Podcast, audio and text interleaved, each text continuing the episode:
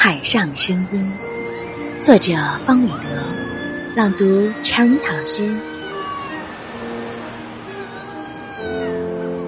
那一天，我和他走海上过，他给我一罐钥匙和一把锁，他说：“开你心上的门，让我放进去一颗心，请你收存，请你收存。”今天。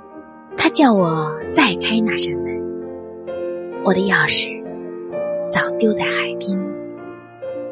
成天我来海上找寻，我听到云里的声音，要我的心，要我的心。